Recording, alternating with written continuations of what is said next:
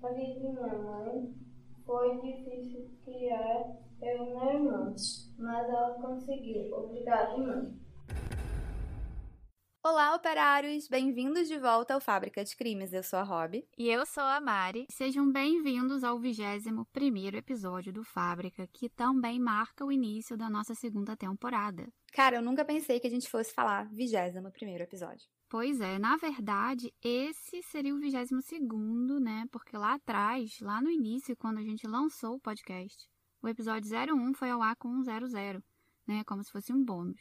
É, e estamos indo rumo ao centésimo essa é a ideia. E na estreia dessa segunda temporada, eu trouxe um caso inédito na podosfera. Eu sempre quis falar essa palavra. Quer dizer, no mundo dos podcasts. É inédito nos podcasts de True Crime. Né? Na verdade, ele foi sugerido por ninguém mais, ninguém menos que minha mãe. Oh, que fofo. Então, eu achei uma boa escolha para inaugurar a segunda temporada, porque ela é uma das responsáveis por me viciar em True Crime. Né? Ela, então, me pediu muito para fazer esse episódio sobre o Rafael. E para quem não sabe, é muito recente. É, na verdade, a gente nunca fez um caso tão recente assim, então é a primeira vez.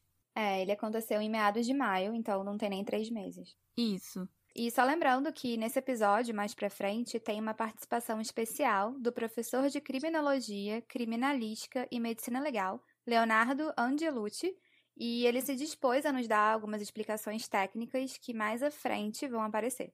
Então vamos à mensagem de hoje, que é dela. Um beijo, mãe. Olá, meninas. Primeiramente, eu quero dizer que eu amo muito esse trabalho de vocês e amo muito vocês. O caso de hoje do Rafael me impressionou muito e eu pedi muito para Mari desenvolver esse, essa história. No mais, eu quero mandar um beijo grande e que vocês continuem com muita sorte. No caso de hoje, Rafael Vinks, ou Sumiço na Pandemia.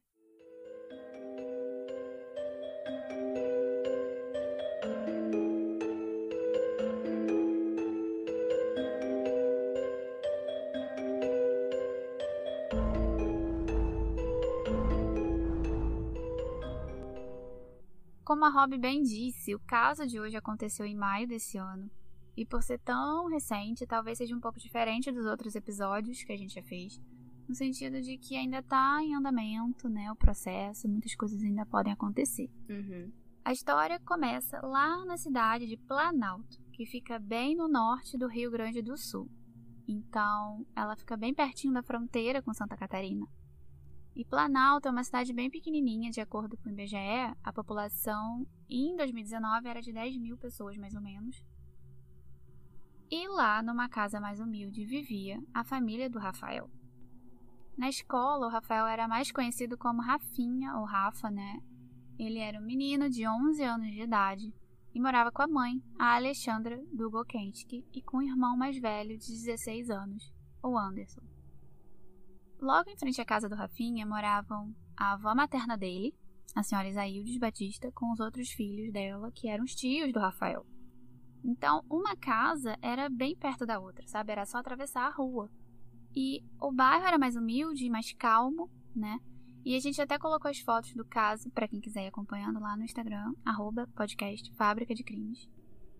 E o Rafinha morava com a mãe, como eu falei, a Alexandra, porque ela e o pai dele já estavam separados há uns três anos, mais ou menos. O pai dele mora lá em Bento Gonçalves e trabalha como agricultor. Então, ele acaba morando bem longe do filho, né? Eu vi que no Google, tipo, uns 320 quilômetros de distância. É, pelo que você falou, parece que ele, então, não tinha muito contato com o pai, né? É, ele não tinha muita convivência com esse pai, justamente pela distância, creio eu, mas parece que a avó e os tios buscavam dar um suporte emocional pro Rafa e um dos tios, o Alberto Cagol, disse que o sobrinho costumava ficar muito no celular e no computador jogando jogos online, que ele amava isso. Mas que quando ele era chamado para jogar bola também, ele curtia muito, que ele era bem parceiro e companheiro desse tio.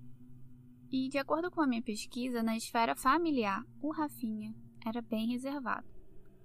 Só que ele falava muito de uma pessoa em especial, a mãe dele, a Alexandra.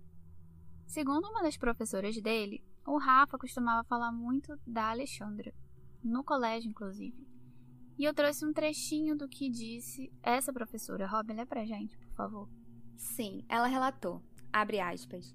A mãe era a pessoa mais importante que ele tinha na vida. A mãe era o orgulho da vida dele. Ele falava muito dessa mãe, com muito amor, muito carinho. Por viver com a mãe, a mãe era o porto seguro dele. Ele sempre deixou isso bem claro.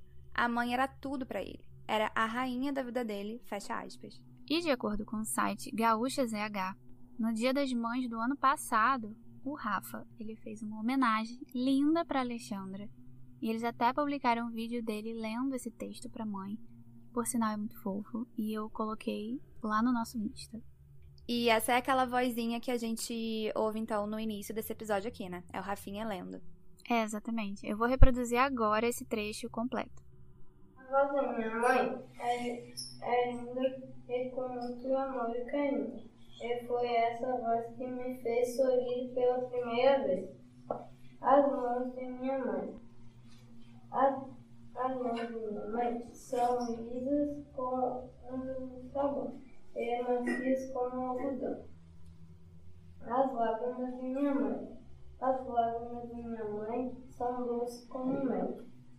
A vida de minha mãe. A vida de minha mãe foi difícil criar eu e meu irmão, mas ela conseguiu. Obrigada, mãe. Como esse áudio foi retirado né, do vídeo original que eles fizeram na escola, e como tem algumas partes que não dá para entender muito bem, a Rob vai ler o que ele falou. Abre aspas. A voz da minha mãe é linda e com muito amor e carinho. E foi essa voz que me fez sorrir pela primeira vez. As mãos de minha mãe. As mãos de minha mãe são lisas como um sabão e macias como um algodão. As lágrimas de minha mãe. As lágrimas de minha mãe são doces como mel. A vida de minha mãe. A vida de minha mãe foi difícil criar eu e meus irmãos, mas ela conseguiu. Obrigada, mãe. Nesse vídeo onde o Rafael homenageia a mãe dele, lindamente por sinal, a gente percebe que ele estava bem tímido na hora, isso porque ele de fato era descrito como um menino mais introspectivo, reservado. E essas professoras deles disseram que o Rafa tinha um comportamento calmo na escola, que ele era uma criança doce, inteligente, aliás, muito inteligente. E eu também soube que ele gostava tanto de matemática que ele era o melhor nessa matéria na série dele, que era, no caso, o sexto ano. E aí, ele era só elogios, né? E nessa questão, a Rob vai ler o que uma outra professora contou sobre o Rafa. Ela disse, abre aspas, o Rafa era um amor de guri, aluno exemplar, sossegado e inteligente. Era um excelente aluno pelas notas boas e comportamento, fecha aspas. No site da Globo tem um relato do repórter Jonas Campos, onde ele fala que a vida do Rafa era basicamente escola, casa, casa, escola, né? Às vezes ele ia para casa da avó e a mãe, Alexandra, sempre levava e buscava o Rafinha no colégio. E em casa ele passava muitas horas jogando no computador e no celular. E eu sei que eu já disse isso antes, mas é um detalhe importante do caso. O Rafa, ele costumava jogar muito um jogo chamado Free Fire, que eu já ouvi falar muito, mas eu não sei como é, porque eu nunca joguei. Mas parece que você joga online e pode se comunicar com outros jogadores também. É, eu imagino que isso deve até ter ficado mais intenso durante a quarentena. É, exatamente. Porque o colégio do Rafa estava fechado por conta da pandemia e eu acho que ele fazia, né, os deveres da escola normalmente, mas ele acabava jogando mais do que o normal. Já que é criança, né, passava mais tempo em casa, tem mais distração e talvez seja mais difícil dedicar mais tempo ao estudo, né? Uhum. E no dia 14 de maio desse ano, uma quinta-feira, a rotina da família foi normal e pela noite, por volta de dez e meia, a Alexandra colocou o filho dela para dormir, o Rafa. Cobriu ele e deu boa noite. No dia seguinte, dia 15 de maio, em torno de umas 8 e 15 da manhã, Alexandra acorda e percebe que o Rafael não estava na cama dele. Então ela vai até a sala e vê que a porta da casa não estava trancada como ela tinha deixado na noite anterior. Essa porta estava só encostada e com a chave do lado de dentro. Mas ela não ficou preocupada, porque era comum Rafa ir até a casa da avó, né, que era do outro lado da rua. Aí ela fez algumas tarefas domésticas e tal, e uns 50 minutos depois, ela resolveu falar com a mãe dela. E perguntou se o Rafa estava lá, que seria a casa da avó dele. Mas ele não estava. Bom, Parece que ela pediu ajuda dos vizinhos para ajudar a procurar o Rafael. E aí as horas foram passando, né? Foram passando e nada de acharem ele. E nesse momento, a Alexandra ficou bem preocupada, porque o Rafael não costumava sumir assim do nada, sabe? Sair de casa sozinho, sem avisar ninguém. Ele era bem obediente. E aí foi quando ela resolveu ir até o Conselho Tutelar de Planalto e comunicou que o filho dela estava desaparecido.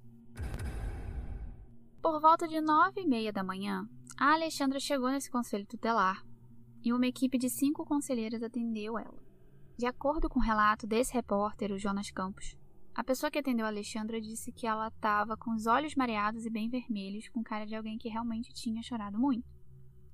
E entre outras informações, o conselho tutelar quis uma foto do Rafael, né, para colocar naquele aviso de crianças desaparecidas, sabe? Sei. E eles pediram que ela descrevesse o filho, e a Alexandra disse que o Rafa estava vestindo uma camisa do Grêmio, com uma calça de moletom escura, óculos de grau e que ele tinha levado 200 reais que estavam dentro de uma Bíblia e que depois tinha desaparecido. Aí o Conselho Tutelar colocou o aviso de desaparecido com essas informações, junto com os telefones da Brigada Militar e da Delegacia de Polícia da cidade. E esse aviso tá também no post sobre o caso lá no Instagram do Fábrica. Aham. Uhum. Depois disso, e aí eu digo que eu não consegui saber a data exata, tá? A Alexandra, ela foi até a delegacia relatar o desaparecimento do filho dela. Então, ela comunicou esse sumiço no boletim de ocorrência. E ela voltou ao conselho tutelar por mais algumas vezes para saber se eles tinham novas informações sobre o sumiço do filho dela. No dia 16 de maio, dia seguinte ao desaparecimento, a Alexandra publicou uma mensagem muito bonita no Facebook, com uma foto do Rafa e que dizia o seguinte: Abre aspas. Filho, aonde quer que tu estejas, por favor, dá a notícia para a mãe. Me diz se tu estás bem. A mãe está muito preocupada, meu pequeno. Sabe o quanto a mãe te ama. Volta para casa, por favor. Tem muita gente te aguardando. Tu vai ficar surpreso quando vê o tanto de gente que te ama. Volta, filho, por favor. Tua família está desesperada. O mano está com saudade e teus amigos também. Dá um sinal de onde tu está, por favor. Então, o desaparecimento do Rafa começou a mobilizar toda aquela comunidade. E nos dias que se seguiram, a Alexandra deu uma entrevista para a RBS TV, fazendo um apelo bem triste para o público, suplicando que alguém desse alguma informação de onde o filho dela estava, porque realmente né, é, uma, é uma situação extremamente agoniante. Ah, com certeza. Eu imagino que para uma mãe um desaparecimento é bem triste, né? Quase tão ruim como uma morte, porque ela não faz ideia do que aconteceu com a criança. É, para mim também, essa incerteza, né, de você não saber, eu acho que acaba sendo até pior, porque você não sabe onde tá, com quem tá, se tá sofrendo, né? E eu trouxe um trecho dessa entrevista da Alexandra pra gente ouvir. Foi em torno de umas 8, 10, 8 15 da manhã que aí eu percebi que a porta não, não tava chaveada, né? Tava, tava encostada, mas não trancada com a chave. Mas até então eu imaginei que ele estivesse na casa da minha mãe, porque minha mãe mora em frente a casa que eu moro. E aí, para mim, ele, eu tava tranquila porque ele estaria na casa da minha mãe. E então, dez e meia da noite, ele pediu para mim pôr mais um cobertor na cama, se eu podia cobrir ele. Ele me deu boa noite, normal, como ele faz todo dia. Né? Então, até aí a gente não, não tinha noção que o Rafael ia dormir na cama dele e no outro dia a gente não ia encontrar o Rafael em casa, né? O link para esse vídeo vai estar na descrição do episódio, na plataforma que você usa para nos ouvir aqui e quem quiser dar uma olhada, fique à vontade. Bom, então no dia 22 de maio, uma equipe do IGP, o Instituto Geral de Perícias, foi mandada lá para examinar a casa da Alexandra, a casa da avó do Rafael e os veículos da família. Eles pegaram o celular da Alexandra, o celular do Rafael para periciar também, utilizaram o luminol, né, que a gente vê muito em série investigativa que serve para detectar sangue, e eles notaram que não tinha nenhum sinal de arrombamento na porta e nem carta de resgate. O que embasaria uma possível tese de sequestro. É, exatamente. Mas no caso, essa tese ficou enfraquecida porque não tinha sinais que comprovavam ela, sabe? Uhum. E além disso, segundo o site da Globo, dois cães farejadores dos bombeiros foram levados até essa área também. E um era capaz de farejar uma pessoa viva e o outro uma pessoa morta. Eles farejaram a área da casa, nos arredores, que inclusive tem bastante mato, mas não encontraram nada, nem sinal do Rafael. E lembrando que até esse dia 22, o dia da perícia na casa, o Rafa já estava sumido há sete dias, e isso é muito tempo para uma mãe, é muito agoniante. E quem foi para a cidade de Planalto falar com Alexandra foi o namorado dela, que trabalhava numa outra cidade lá em Ametista. E junto com o namorado foi o filho mais velho, o Anderson, e os dois foram conversar com Alexandra. E de acordo com a minha pesquisa, a Alexandra acusou o pai biológico do Rafa de ser o responsável pelo sumiço dele. E esse pai era o tal ex-marido que eu falei, que mora em Bento Gonçalves.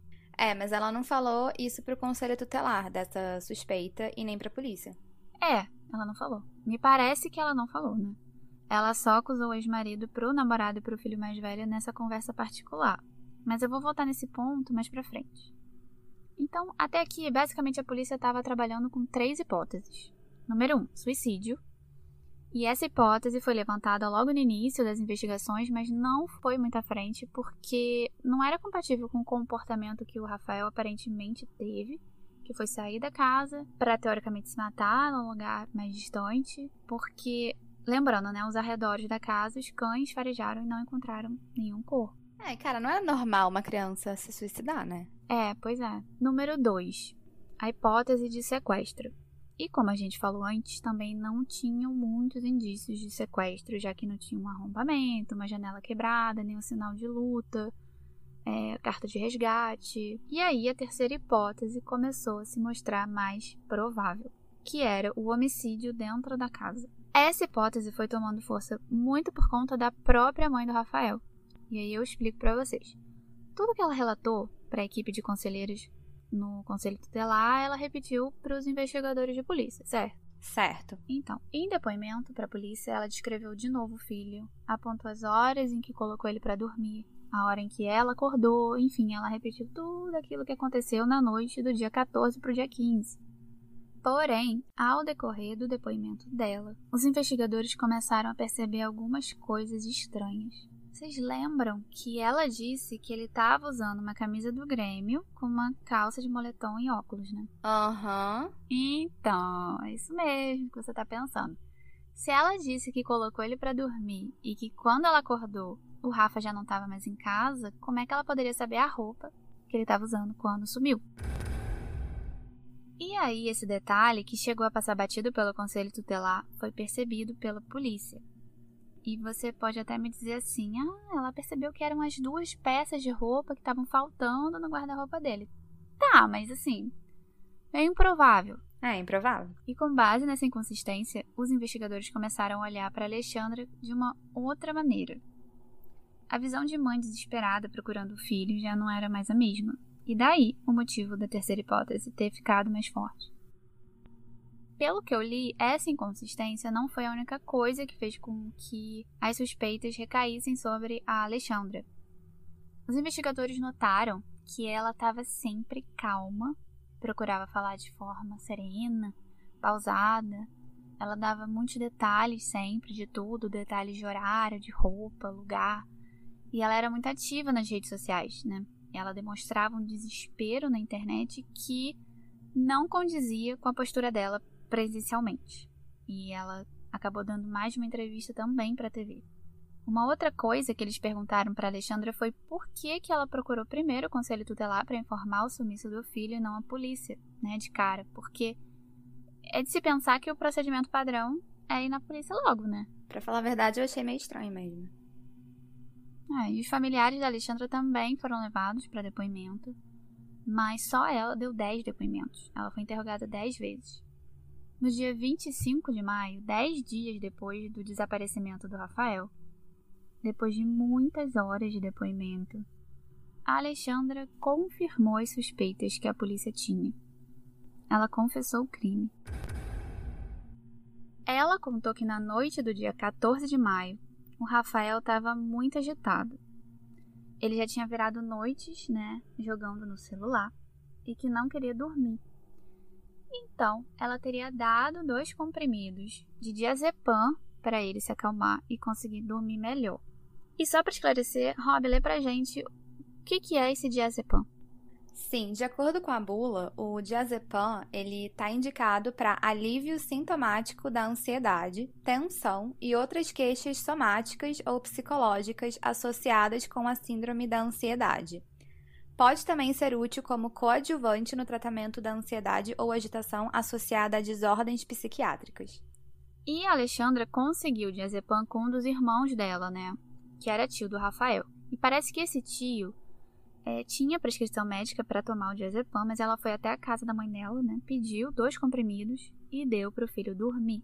Depois disso, de madrugada, ela disse que voltou no quarto do filho para ver como é que estava e ele tinha a boca roxa e as mãos geladas. E os investigadores perguntaram como é que ela retirou o corpo do filho do quarto e ela respondeu que pegou uma corda de varal, amarrou em volta dos ombros dele é, e meio que saiu arrastando o filho até um determinado ponto e colocou ele numa caixa dessas de papelão que embrulha geladeira, sabe? É, ou então máquina de lavar. Só que essa caixa não estava na casa dela. Ela disse que a casa vizinha dela, que era no mesmo terreno, pertence a um casal de costureiros que estavam viajando na época. E eles tinham no quintal essa caixa de papelão. E era uma caixa que eles usavam, tipo, para colocar retalho de roupa, que eles não usavam mais e tal. E ela tirou esses retalhos de dentro da caixa, colocou o filho lá no fundo e depois cobriu ele com esses retalhos para ninguém ver. Eles perguntaram se ela teve ajuda de mais alguém e ela negou, dizendo que ela fez tudo sozinha. E aqui eu apresento para vocês esse depoimento dela, obtido pela Globo do Rio Grande do Sul. Alexandra, assim, hoje nós vamos conversar sobre o que aconteceu com seu filho, tá? O Rafael Mateus Fix. Eu queria que a senhora me, me dissesse o, o que aconteceu com ele. Ele dormir. Que remédio a senhora deu, dona Alexandra? Diazepam. É. Quantos comprimidos a senhora deu? Como é que aconteceu? Você foi até o quarto, viu que ele estava diferente? O que você percebeu? Ai, ele tava diferente. Tava com a boquinha roxa. As mãozinhas geladas.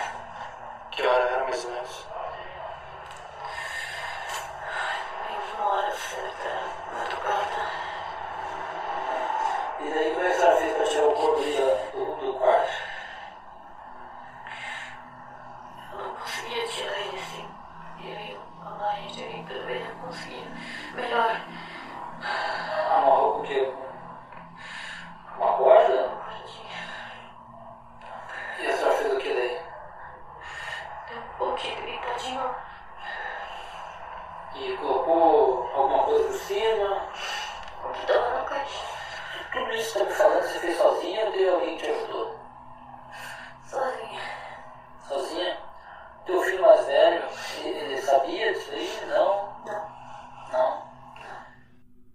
Depois desse depoimento, a Alexandra ela levou os policiais até a tal caixa, né, onde estaria o corpo do Rafael.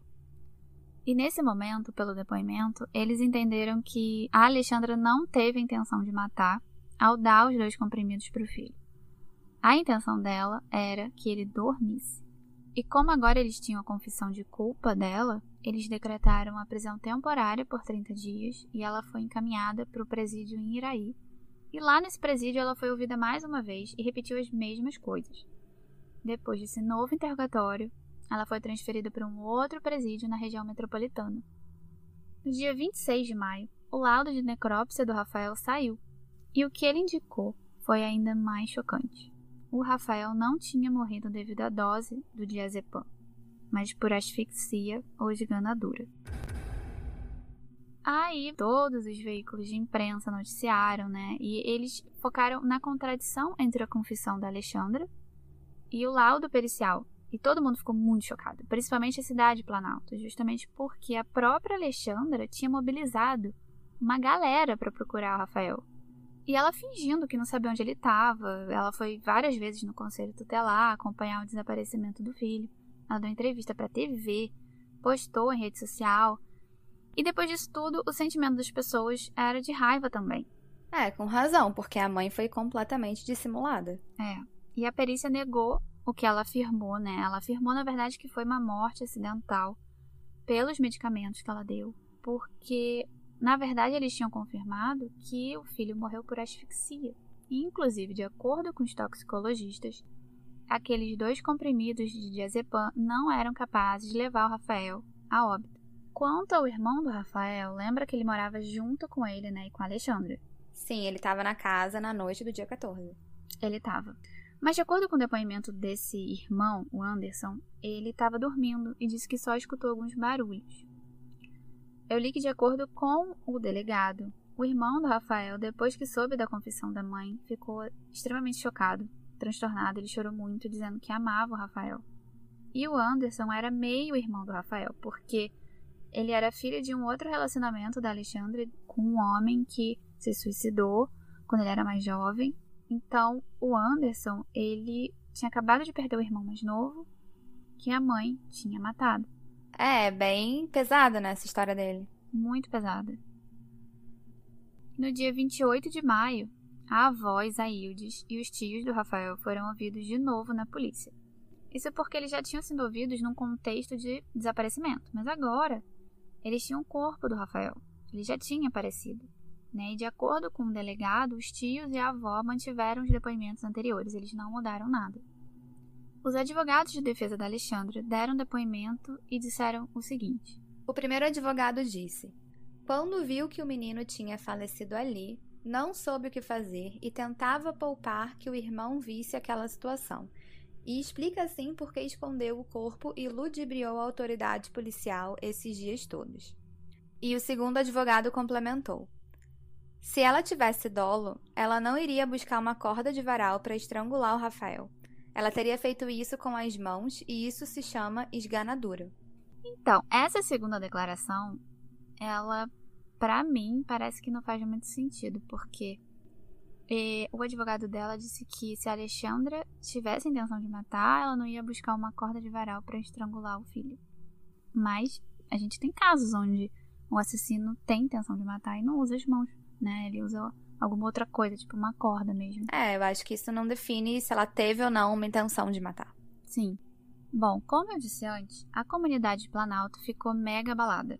Porque pensem vocês agora como você se sentiria se aquela mãe que você conhece, que você considera ser uma pessoa super carinhosa, amorosa com o filho, que você vê levando e buscando na escola todo dia, que você nunca pensaria que seria capaz de cometer um ato de violência com esse filho. Então pense em como você se sentiria se descobrisse que essa pessoa asfixiou o próprio filho.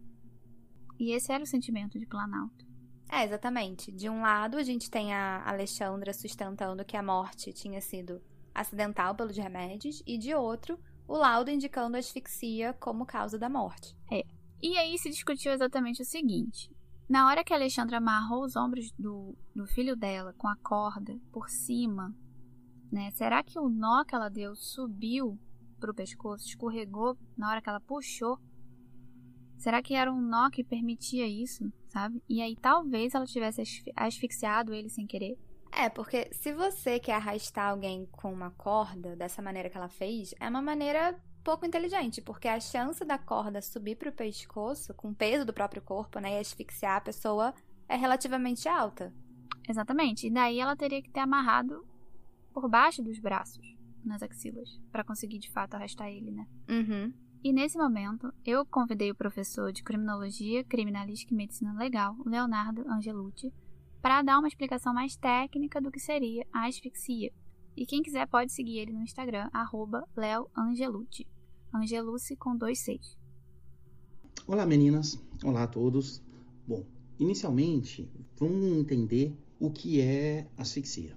Asfixia é um processo que ocorre quando o indivíduo é privado do aporte de oxigênio para suas funções vitais. Quando a pessoa deixa de respirar, a concentração de oxigênio residual no seu corpo vai diminuindo na mesma proporção em que o gás carbônico vai se acumulando. Dessa forma, gradativamente o corpo entra num processo de deterioração. Inicialmente, a vítima começa a ter um pouco de confusão mental, tontura, às vezes vertigem. Na sequência, os sintomas já passam a ser um pouco mais físicos: espasmos, liberação dos esfíncteres, em alguns casos até mesmo convulsões. Caso seja mantida a restrição de oxigênio, o próximo passo é a perda da consciência e, consequentemente, a morte. Mas o que pode gerar asfixia? Basicamente, dois tipos de situação: uma mudança ambiental ou uma asfixia mecânica. Como funciona a mudança ambiental? Mudança ambiental está relacionada ou com a concentração de oxigênio no ambiente ou com a mudança do meio onde o indivíduo está inserido. Quando o indivíduo, por exemplo, ele está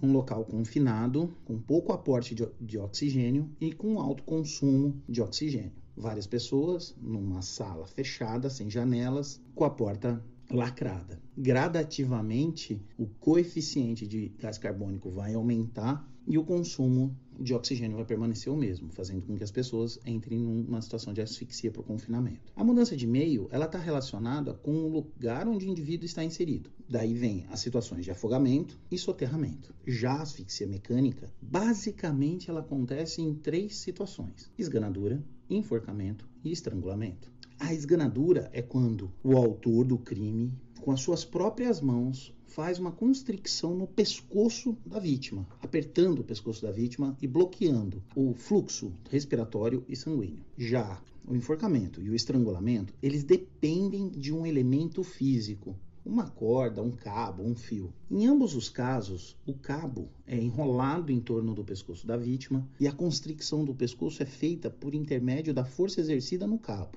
E essa é a diferença. No enforcamento, essa força é realizada pela gravidade, porque a vítima ela vai estar parcial ou totalmente suspensa. A gravidade atrai o corpo, fazendo com que o laço se aperte impedindo a, o fluxo sanguíneo e respiratório. Já no estrangulamento, o cabo é enrolado em torno de todo o pescoço e puxado nas duas pontas, fazendo com que o cabo se aperte em torno de toda a circunferência do pescoço. É importante salientar que as marcas resultantes do enforcamento e do estrangulamento são diferentes, porque no enforcamento há um ponto onde o nó da, eu estou colocando aspas para generalizar, da forca é feito, ele não faz contato com o pescoço, ou seja, há uma interrupção, um hiato no sulco residual. Já no estrangulamento, esse sulco ele é contínuo e dá a volta em todo o pescoço. Isso é constatado facilmente no local do crime, verificando-se a posição do corpo, o aspecto posicional, ou em exame de laboratório durante o exame necroscópico. No caso que está sendo analisado, se a corda foi amarrada nos ombros da criança, num, por sobre os ombros e não por baixo da axila, ao a corda ser puxada, essa corda ela pode escorregar pelos ombros, pode chegar ao pescoço e fazer o laço do estrangulamento. Isso é uma análise que vai ser feita pericialmente pelos peritos do IML. Saliento ainda que as asfixias, elas são, de acordo com o Código Penal, qualificadoras no crime do homicídio. Então, essas e outras dúvidas os investigadores esperavam esclarecer lá na reprodução simulada do crime.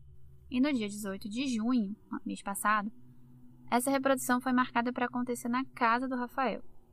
Nesse dia, a Alexandra participou e foi narrando tudo o que aconteceu para demonstrar como ela teria acidentalmente, segundo ela, matado o filho e depois ocultado o corpo dele. Em torno de meio-dia, mais ou menos, a Alexandra foi trazida para a delegacia e teve uma crise de ansiedade. Ela foi atendida pela SAMU, que medicou ela ali e ela acabou dormindo por umas três horas. E depois dessas três horas, ela acordou ainda na delegacia e parece que ela chegou a se encontrar com a mãe. E por volta das seis da tarde, os trabalhos da reprodução simulada começaram. A Alexandra começou sendo ouvida por umas três horas seguidas e o irmão do Rafael Anderson, agora com 17 anos, foi ouvido acompanhado do conselho tutelar porque ele é de menor. Depois dessa conversa com ele, a polícia decidiu que ele não ia precisar participar da reprodução, já que ele tinha ouvido só alguns barulhos. E ele contou que a partir de meia-noite ouviu esses barulhos, que eram barulhos de passos caminhando na casa, na cozinha, no banheiro, e ele viu que a luz acendeu. Porém, ele não saiu do quarto dele. E pelo que eu li, como a Alexandra já tinha repreendido o Rafael por causa do celular, ela já tinha meio que dado um esporro, o irmão mais velho conta que ele não quis fazer nada nem sair do quarto com medo de levar um outro esporro também. Às 7h15, o advogado da Alexandra chegou no local do crime para acompanhar essa cliente né, na reprodução dos fatos. E uma curiosidade aqui é que esse advogado foi o mesmo que assumiu a defesa do pai e da madrasta que mataram o menino Bernardo Boldrini, também lá no Rio Grande do Sul. Sim, que é um outro caso bem famoso, mas bem triste também. Às oito e meia da noite, os peritos chegam na casa, né, com os fotógrafos, posicionam a caixa de papelão naquele mesmo local, que é na casa do vizinho. Às 8h48, a Alexandra chega na casa. E um detalhe é que parece que quando ela chega nessa reprodução simulada, na própria casa, ela vai ajeitando algumas coisas que não estavam no lugar. E isso, obviamente, chamou atenção. Então, tipo, ela estava mais preocupada com a arrumação da casa, né, do que com a morte do filho. Não se sabe. E ela até perguntou sobre alguns objetos que ela não viu ali. Claro, porque era uma cena de crime, estava remexida, né? E tem inclusive uma reportagem da Gaúcha ZH que diz que ela teria entrado em pânico ao ver a casa revirada por causa da perícia, e isso, segundo o delegado, é, evidenciaria um perfil perfeccionista, metódico, detalhista. E de fato ela era rígida com organização, com limpeza, com horário. E ela impunha muita disciplina para os dois filhos, né? Ela não queria que as ordens dela fossem desrespeitadas.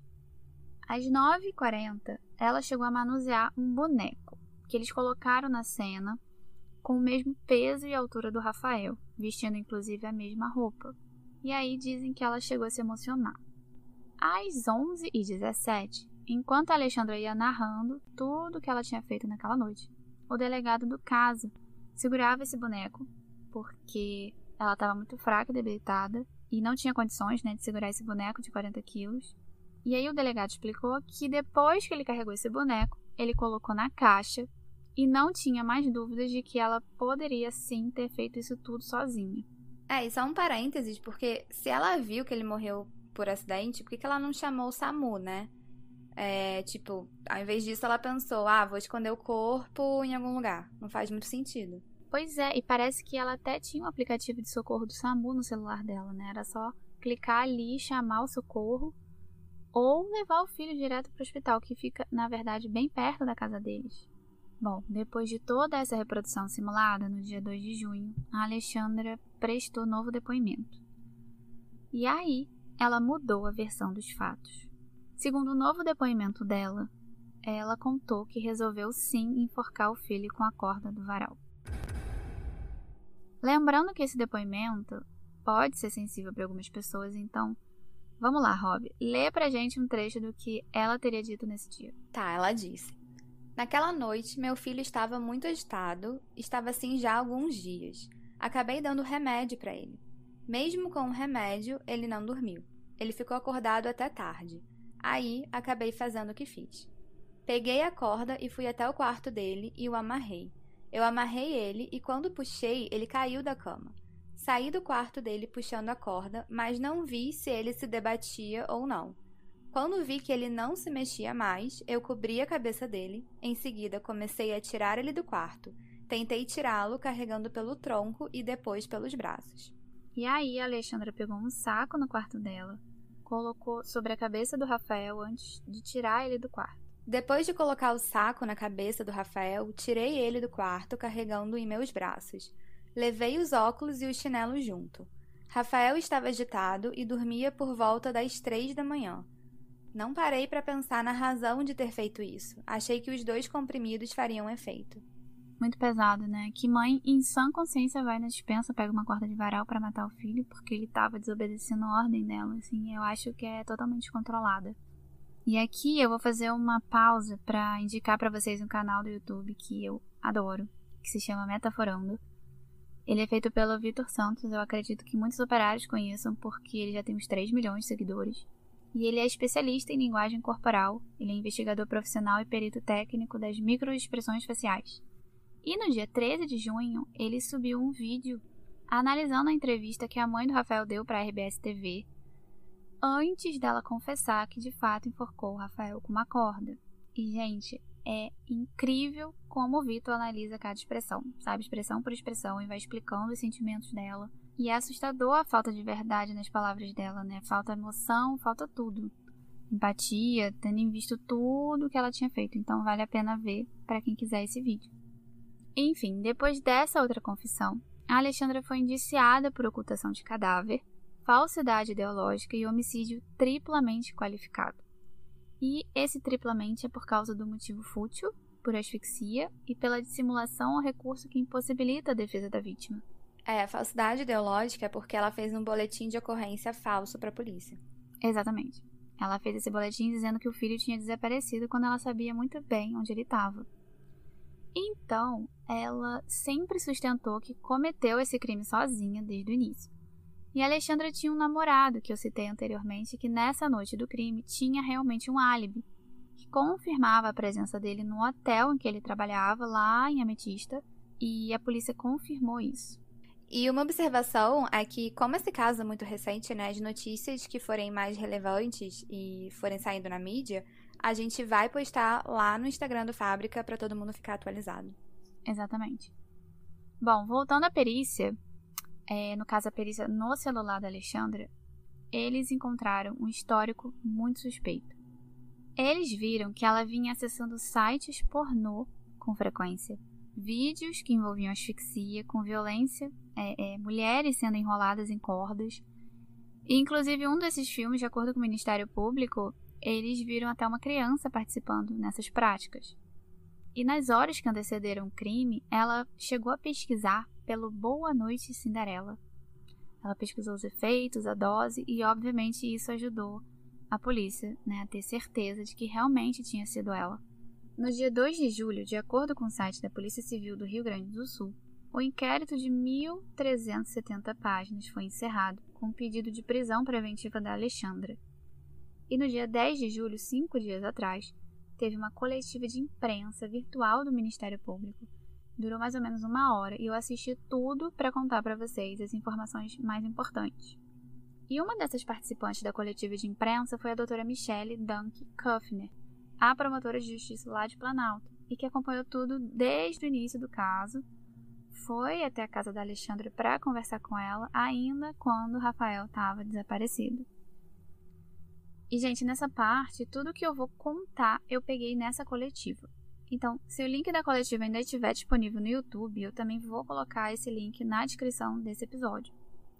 Bom, essa promotora contou que o Ministério Público resolveu apresentar a denúncia contra Alexandra um pouco diferente, por quatro crimes. Número 1. Um, homicídio doloso, quando há intenção de matar, qualificado por motivo fútil, motivo torpe, asfixia e dissimulação recurso que impossibilita a defesa da vítima. É, entraram duas agravantes aqui: o fato de ter sido contra menor, de 14 anos, e contra um descendente, Número 2. O crime de ocultação de cadáver com três agravantes, cometido contra criança, contra um descendente e para assegurar a impunidade de outro crime. Número 3. Falsidade ideológica, com um agravante de assegurar a impunidade de crime pelo fato dela ter feito um boletim de ocorrência falso na delegacia assim que o filho sumiu.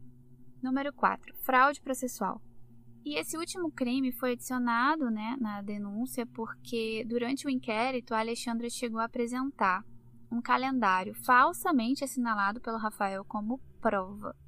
E era um calendário que, segundo ela, o filho teria assinalado o dia 14 de maio como uma provável data de fuga dele. E ela chegou a chamar um dos investigadores na casa dela para entregar esse calendário e, e, passar a integrar né, a investigação e tentar, assim, enganar a polícia. Nossa, mas por tudo isso, a promotora ela deu uma estimativa de quanto tempo ela poderia pegar, né? Ela deu uma estimativa, ela disse que a Alexandra pode pegar de 14 a 42 anos de reclusão. E segundo essa promotora, o motivo torpe foi incluído como qualificadora é, por toda a dinâmica que existia na casa associada com o comportamento da Alexandra.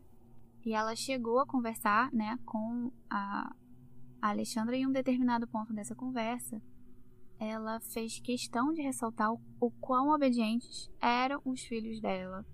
E a Alexandra citou um exemplo.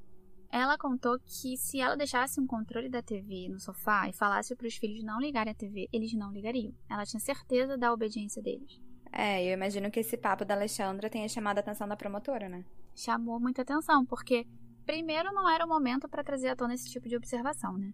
E segundo, que a promotora achou meio esquisito ela declarar isso porque os filhos, é, um é pré-adolescente e o outro é adolescente. Então ela explicou que não obedecer ordens nesse período da vida não é algo incomum, né? Já que é a fase de, de se opor a regras, digamos assim. E foi dito nessa coletiva que a Alexandra não admitia confronto, ela não admitia desobediência e eles deram a entender que ela faria o que fosse preciso para manter a obediência na casa dela. E naquela noite, como a gente já sabe, o Rafael desobedeceu a mãe. Ele continuou jogando online com os amigos e a Alexandra bolou uma maneira de acabar com isso. E na noite do dia 14, ela acessou aqueles vídeos com violência, subjugação com enforcamento e depois pegou os dois comprimidos na casa da mãe deu para o Rafael já com intenção de diminuir a defesa dele. Ela esperou umas duas horas e voltou para o quarto dele. Ela voltou para ver se ele estava dormindo. E é aí que ela pega a corda no varal e estrangula o Rafael. E aí ela se lembrou da casa dos vizinhos, né, que estavam fora, estavam viajando, e colocou o corpo do filho nessa caixa de papelão. E aí depois disso tudo ela volta para casa para dormir. E assim, eu não sei nem se essa mulher tem traço de psicopatia, porque parece que ela tem, né? Quem dormiria depois de ter feito tudo isso, eu não sei. Pois é, e aí no dia seguinte que começa todo aquele teatro dela. Aham. Uhum. Bom, quanto ao laudo pericial, eu não consegui encontrar ele assim online, mas de acordo com a coletiva do Ministério Público, os peritos encontraram uma dose bem baixa de diazepam no sangue do Rafael, que era de 0,01 mg por litro de sangue, e isso seria uma dose terapêutica porque a dose letal seria em torno de 5 miligramas por litro. E aí, então, você vê que de fato o diazepam naquela dosagem realmente não, não foi capaz de levar o Rafael a óbito. Mesmo ele sendo uma criança. Mesmo ele sendo uma criança. E a segunda qualificadora foi o motivo fútil, porque foi por causa da desobediência do Rafael, né? E a terceira qualificadora é a asfixia, porque ela usou a corda do varal, deu, se não me engano, uns dois nós bem dados e ainda cobriu a cabeça do filho com um saco. Então, na verdade, ele morreu dormindo. E a quarta qualificadora foi a dissimulação com recurso que dificulta a defesa da vítima. E foi em razão do remédio que ela deu para o Rafael, dizendo que era para ele dormir, quando na verdade era para tirar a resistência dele. É, isso de fato aconteceu porque a perícia não encontrou né, nenhum sinal de resistência, de luta corporal do Rafael. Então ele estava dormindo quando ela enforcou ele. Sim. E durante a pesquisa para esse episódio, eu me deparei com uma informação que dizia que a Alexandra teria escrito uma carta onde ela aponta esse ex-marido dela como responsável do crime. Mas na coletiva de imprensa isso foi esclarecido. Eles explicaram que, na verdade, o Ministério Público não teve acesso a essa carta porque ela não estava nos autos do inquérito e muito menos nos autos do processo judicial. E no primeiro momento, os investigadores tomaram conhecimento dessa acusação da Alexandra por meio de uma escuta ambiental.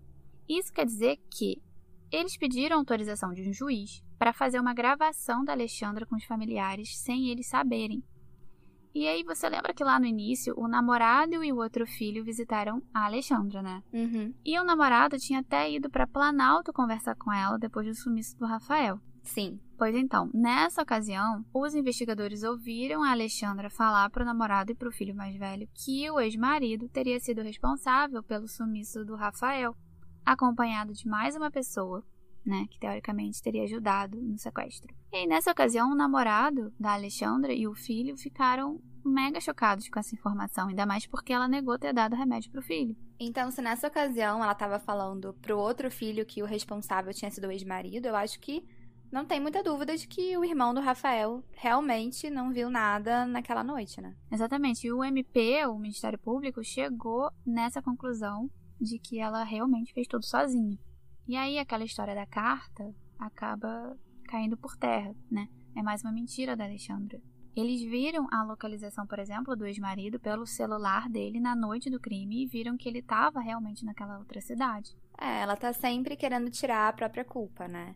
Ela não estava se importando com o próprio filho. Bom, o caso da Alexandra vai ser julgado pelo tribunal do júri e aí não se tem muita previsão de quando vai ser esse julgamento. Depende do andamento do processo e se ela vai permanecer presa ou solta, né? Isso porque, de acordo com o Ministério Público, o processo é relativamente mais rápido se ela estiver presa. E por último, Lembrando que ela ainda vai apresentar a defesa dela, mas eles ressaltaram que o processo é mais simples porque, na verdade, só tem uma ré, né, e poucas testemunhas.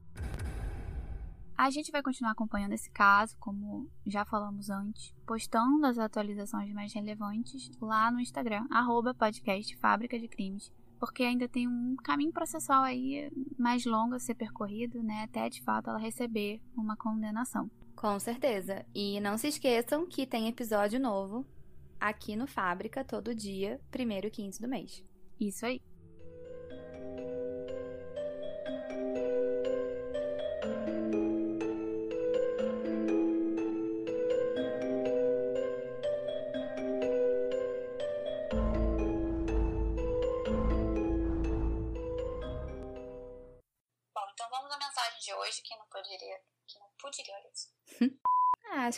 Bonitinho.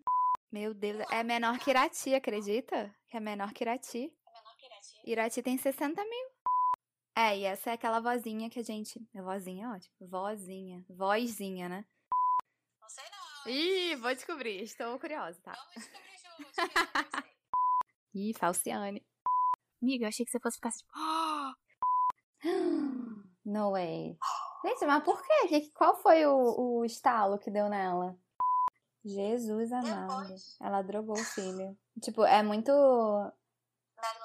total.